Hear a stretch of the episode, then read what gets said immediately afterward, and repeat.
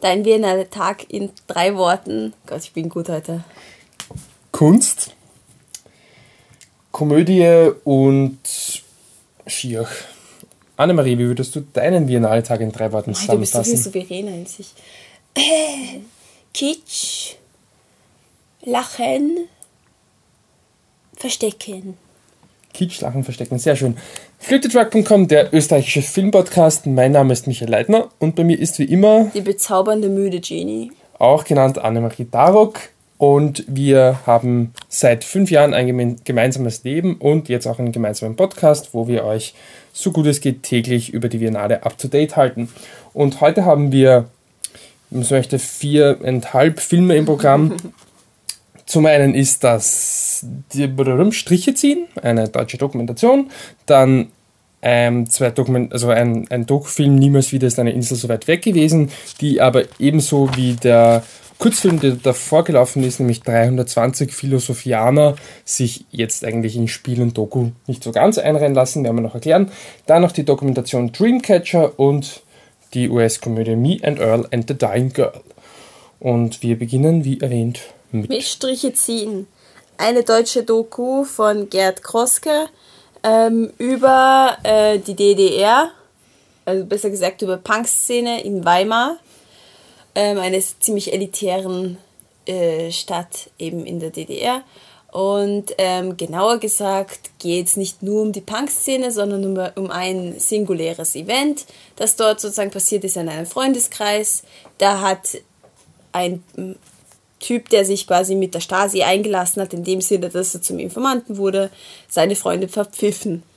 Und gleichzeitig geht es dann, wie der Titel sagt, Striche ziehen um ein Kunstprojekt in der BRD, aber wie das zusammenhängt, das sieht man dann im Film. Es hat nicht so viel miteinander zu tun, aber es passt ganz gut zusammen. Es ist einfach so, wie die Geschichte dann verläuft. Genau. Ja. Ähm, was gibt es über den Film zu sagen? Ja, am Anfang habe ich mir gedacht, das ist wie eine gute Arte-Doku oder was auf ZDF oder Dreisat oder so läuft.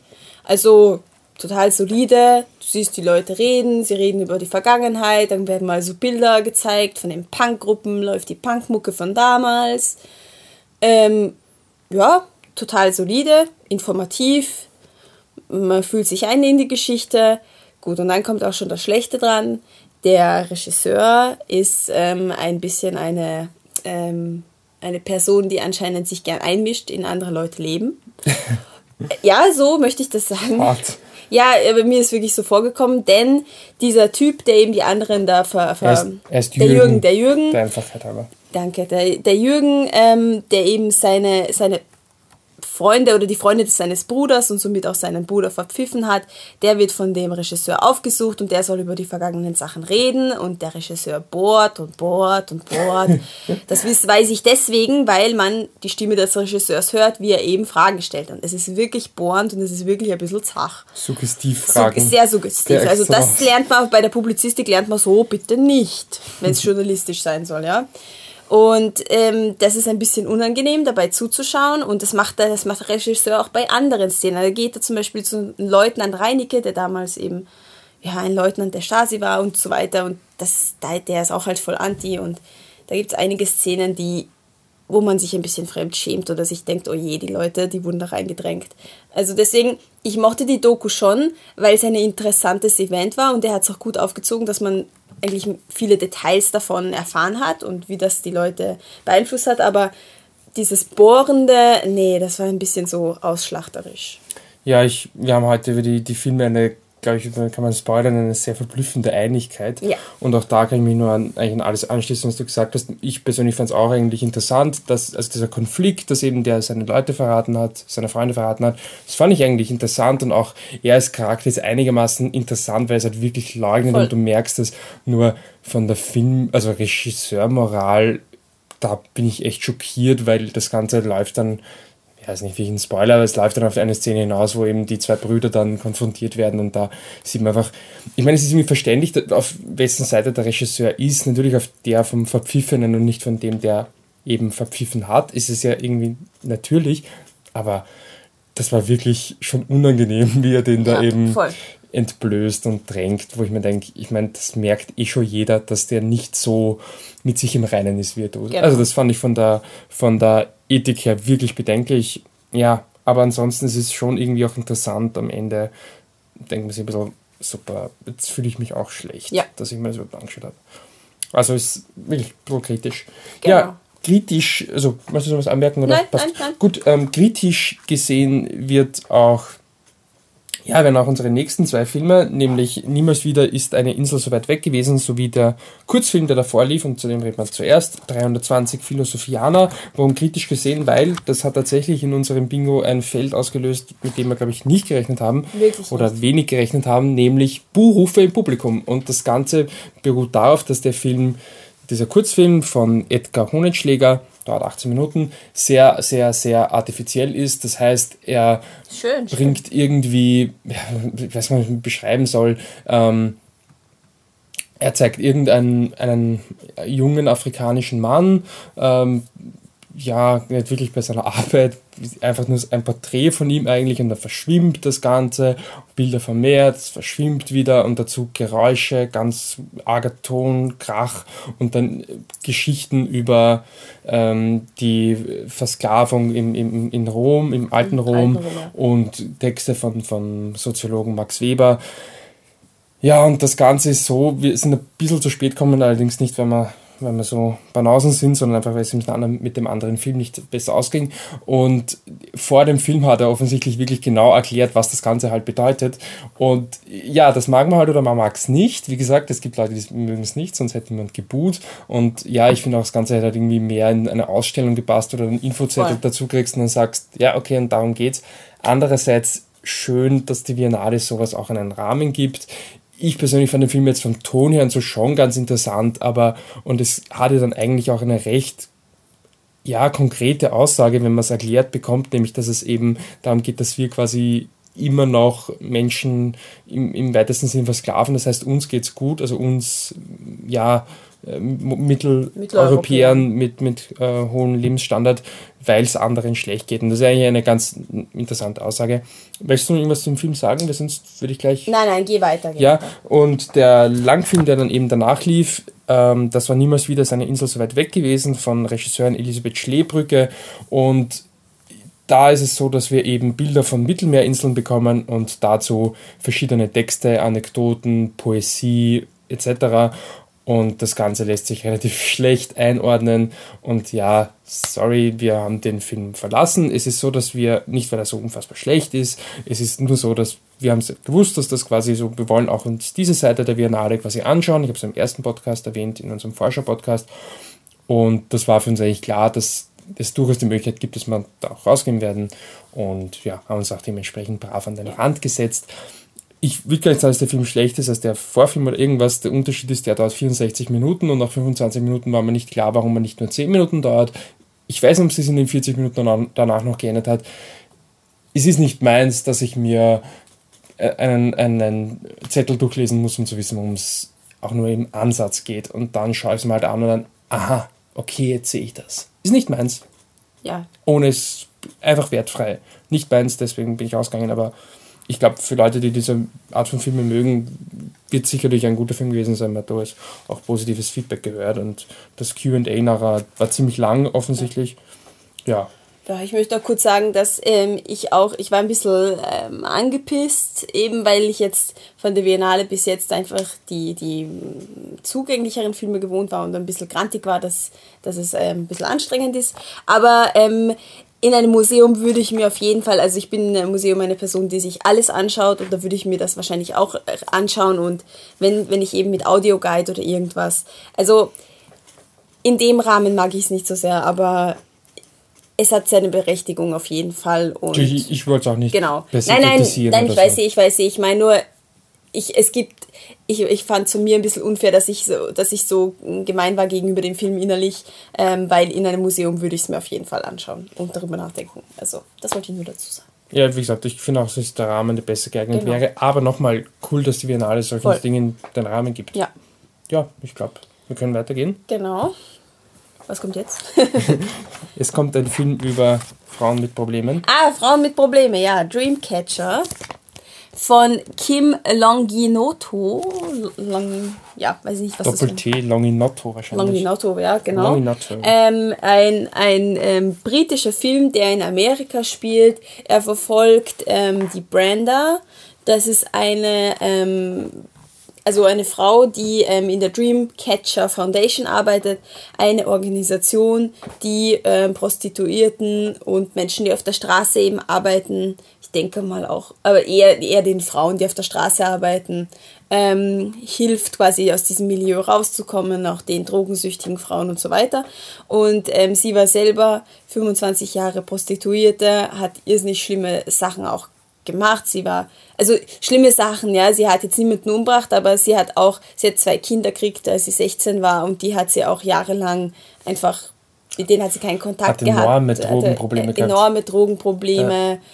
Gewalt, die hat irgendwie so einen Unfall, na, Unfall sie nicht gehabt. Sie wurde überfallen und irgendwie wurde ihr Gesicht abgezogen, die Haut von ihrem Gesicht runtergeschabt oder so irgendwas. Das sieht man jetzt nicht im Film, also sie hat ein normales Gesicht, aber anscheinend war das der Punkt, wo sie dann irgendwie ausgestiegen ist aus dem Business und ist jetzt quasi die Hauptperson sozusagen von Dreamcatcher Foundation und sie hat halt ein irrsinniges, irrsinnigen guten Draht zu den Frauen, eben weil sie so eine Oprah Winfrey Person ist, nur ein bisschen ehrlicher. Also sie, sie ist so, sie sagt auch lauter ja. authentischer und sagt auch so Sachen, ja, ich glaube an dich und und ähm, ähm, umarmt viel und hat immer dieses positive Strahlen auf dem Gesicht und ja, also sie ist wirklich eine mitreißende Person und deswegen finde ich es sehr schwer, etwas über den Film, über seine Machart zu sagen, weil ich finde es bei solchen Filmen ähm, sehr, sehr komplex, das auseinanderzuhalten. Was ist jetzt der Film, was ist die Frau? Am Ende hatte ich das Gefühl, mich hier auch, dass wir für die Frau klatschen. Also für die ähm, Brenda. Für die Brenda klatschen und,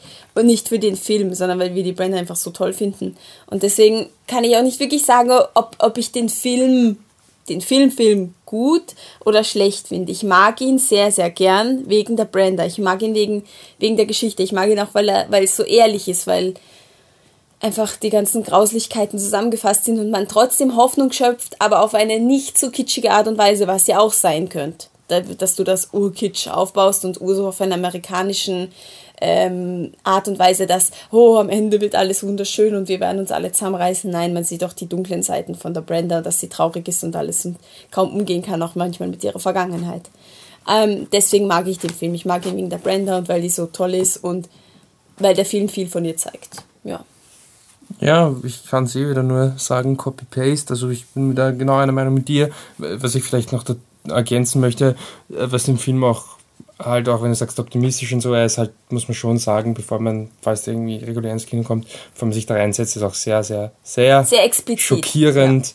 Ja. Ähm, also wirklich quasi je, fast jede Frau, oder eigentlich gibt auch Männer, also fast jeder Mensch, der in diesem Film vorkommt, ja. hat ungefähr dieselbe Geschichte. Die schaut so aus, dass der Vater die Mutter missbraucht, vielleicht noch die Kinder und wenn es nicht der Vater macht, dann missbraucht irgendwer anderer die Kinder. Und das wirklich also in, in, diesem, in diesen Mean Streets von Chicago, wie es das Programmheft nennen, nennt, ist das offensichtlich wirklich gang und gäbe, oder zumindest kommt es in dem Film wird sehr oft thematisiert. Ja. Ähm, ich, ich sehe es auch ähnlich, es ist halt wirklich schwer, den Film jetzt von der Person zu trennen. Ich, ja.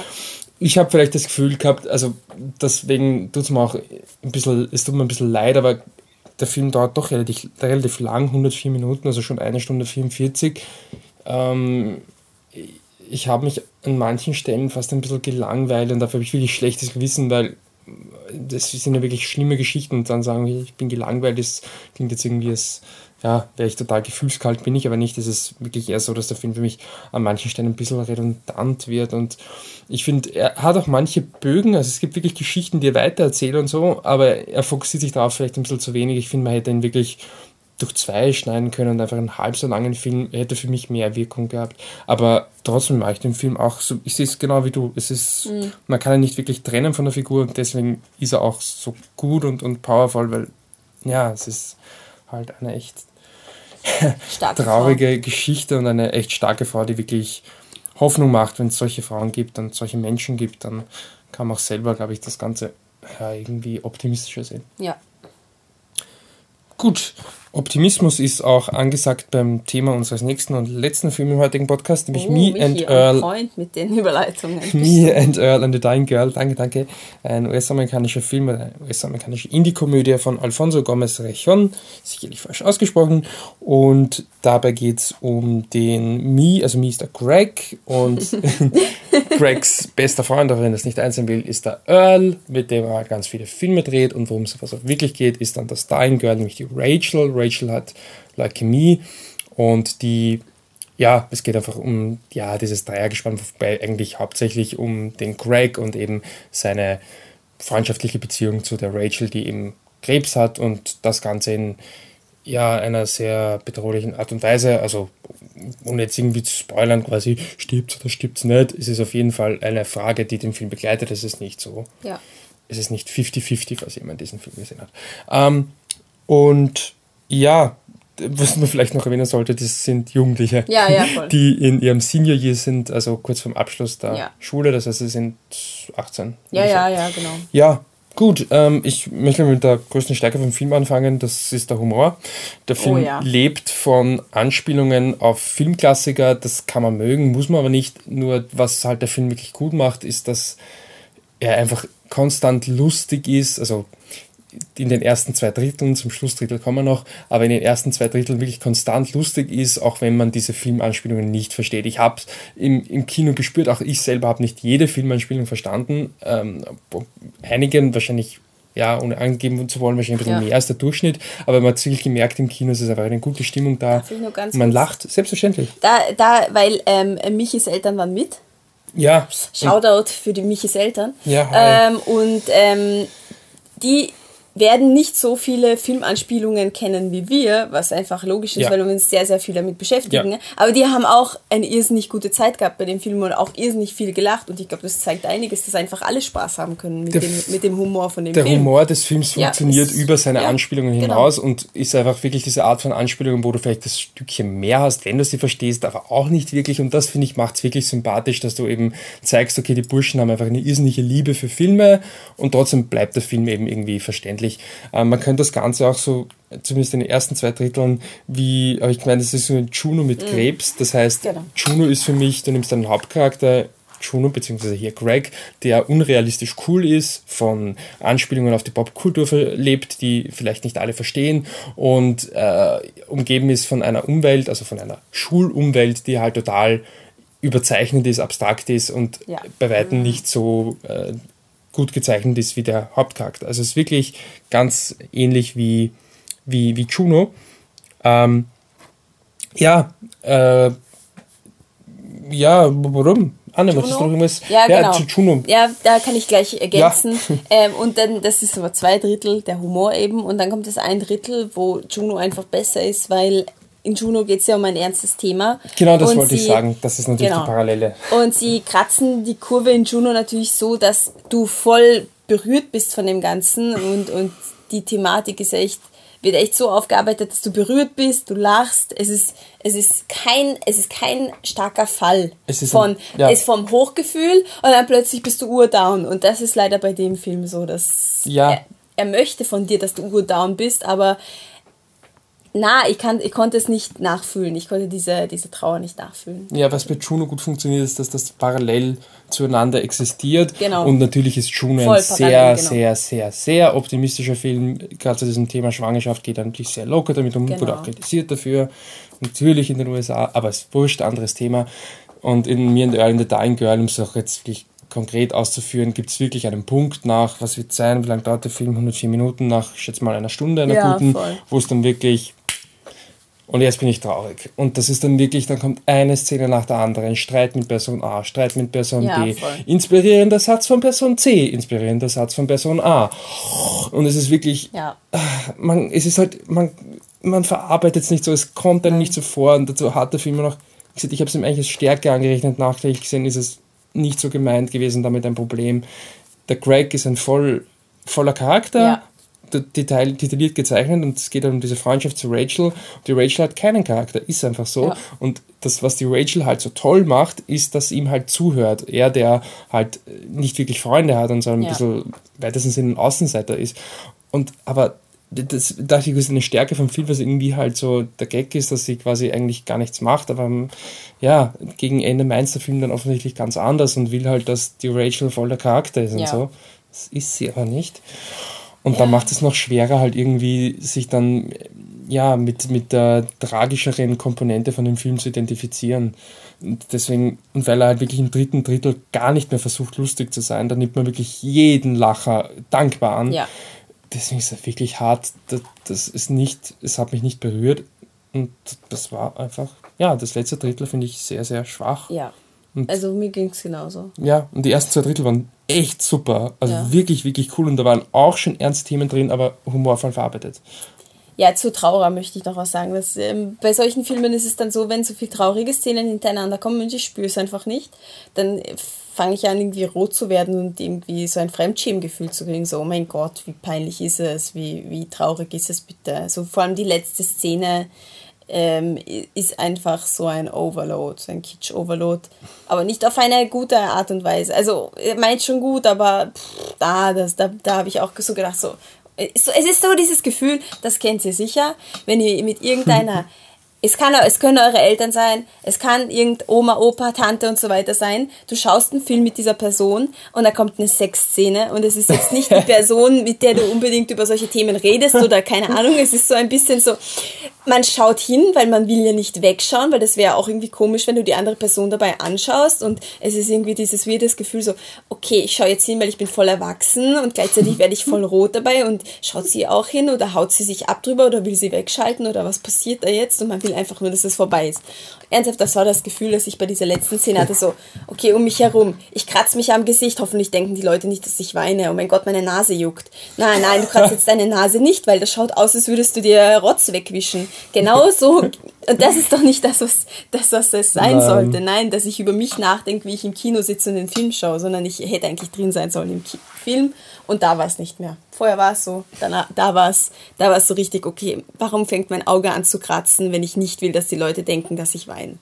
So, ich ja. will nicht kratzen, nein, nein. Und es ist wirklich schade, weil Voll, es ist der Film schade. ist echt, ja. echt cool, die ersten 60 Minuten und wirklich total lustig. Und wie gesagt, er hatte dieses über das Juno-Problem und dafür kann man auch streiten. Ich meine, dieser wirklich unrealistische Charakter etc. Es funktioniert wirklich, Voll. wirklich gut. Es ist sehr, sehr schade um diese, ja. das letzte Drittel, wo er die Tragik einfach nicht gut verarbeitet. Ja, was soll's? Ein Wort des Abschlusses zu dem Biennale-Tag? Nein, aber so weit sind wir noch gar nicht. Annemarie, wir sind noch. Entschuldigung. So weit sind wir noch gar nicht. Mein, mein Fehler, mein Fehler. Ähm, Anne, wenn man dir erklären möchte, dass Gerd Kroske, hieß er so? Ja in Wirklichkeit der mitfühlendste und sensibelste Mensch auf dem Planet Erde ist. Wie kann man das machen? Auf Twitter at Viennese Cat, Wiener Katze auf Englisch, jetzt wollte ich schon sagen auf Deutsch, aber nein. und Michi, wenn man dir ähm, ähm, sagen möchte, dass, dass die Leute, die die Gags in Me and Earl and the Dying Girl geschrieben haben, einen YouTube-Channel haben, wo kann man dir das sagen? Haben sie das? Nein, weiß ich nicht, aber damit du dir die Gags weiter anschauen kannst. Ach so, okay. Moi, ist tut mir leid. Das ist mir zu wert. Sorry. Ja, dann mach das bitte auf Hipstersaurier. Mach das wirklich, das wäre cool. ähm, was möchte ich noch erwähnen? All die Sachen, die ich beim letzten Podcast wieder mal vergessen habe, nämlich, dass ihr mit uns in Kontakt treten könnt auf unserer Homepage filmtruck.com. Da gibt es eine sehr umfassende Berichterstattung zur Biennale, auch oh, mit ja. Texten von Patrick, at Existent Coffee und Wolfgang at dancingRobot. Übrigens gibt es auch noch einen offiziellen Twitter-Account, nämlich at flipthetruck mit Unterstrichen. Dann haben wir noch facebook.com slash flipthetruck. Schaut übrigens tatsächlich auf unserer Homepage auch wegen einem Gewinnspiel. Und ich glaube, jetzt habe ich nichts mhm. vergessen. Contact at flipthetruck.com ist unsere E-Mail-Adresse, falls ihr da Kontakt treten wollt. So, das war's, Anne. Ein Wort des Abschlusses zum heutigen Biennale-Tag. Ich habe gelacht und ich habe mich geschämt. Und leider nicht geweint. Nicht geweint, nein, aber Sonst das hatte ich ja schon. Ich nein, nein, geweint. aber ich meine, dann wäre so. der Earl halt so richtig ja, gut stimmt, gewesen. Das stimmt. Das Na gut, stimmt. dann tschüss. Tschüss.